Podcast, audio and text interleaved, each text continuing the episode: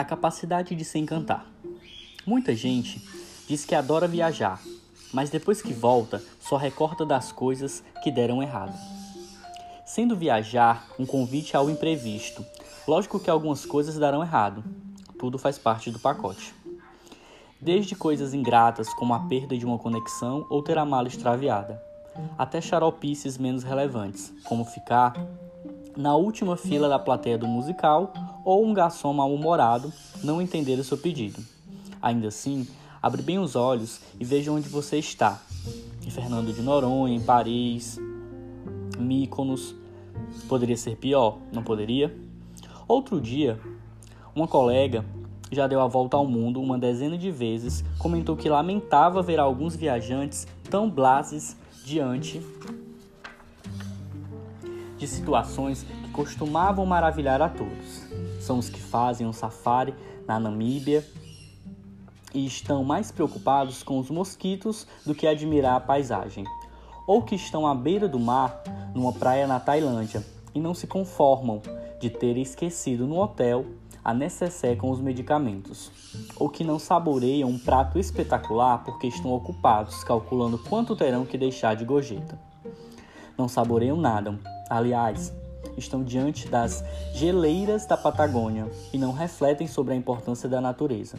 Estão sentados num café em Milão e não percebem a elegância dos transentes.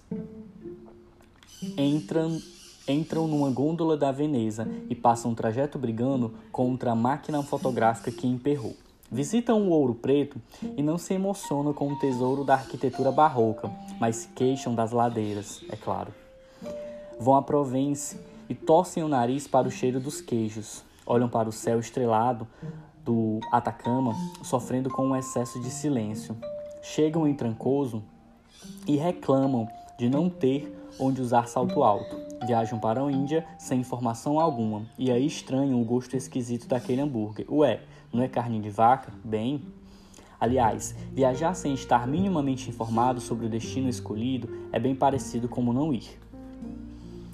Estão assistindo a um show de música no Central Park, mas não tiram o olho do iPad. Vão ao Rio, mas estão em medo de ir à Lapa. Estão em Buenos Aires, mas nem pensar em prestigiar o tango, programa de velho. São os que olham tudo de cima, julgando, depreciando, como se o fato de se entregar ao local visitado fosse uma espécie de servilismo, típico daqueles que têm vergonha de serem turistas. É muito bacana passar um longo tempo numa cidade estrangeira e adquirir hábitos comuns aos nativos para se sentir mais próximo da cultura local. Mas quem pode fazer essas imersões com frequência? Na maior parte das vezes somos turistas mesmo, estando com um pé lá e o outro cá. Então, estando lá, que nos rendamos ao inesperado, ao sublime, ao belo. De nada adianta levar o corpo para passear se a alma não sai de casa.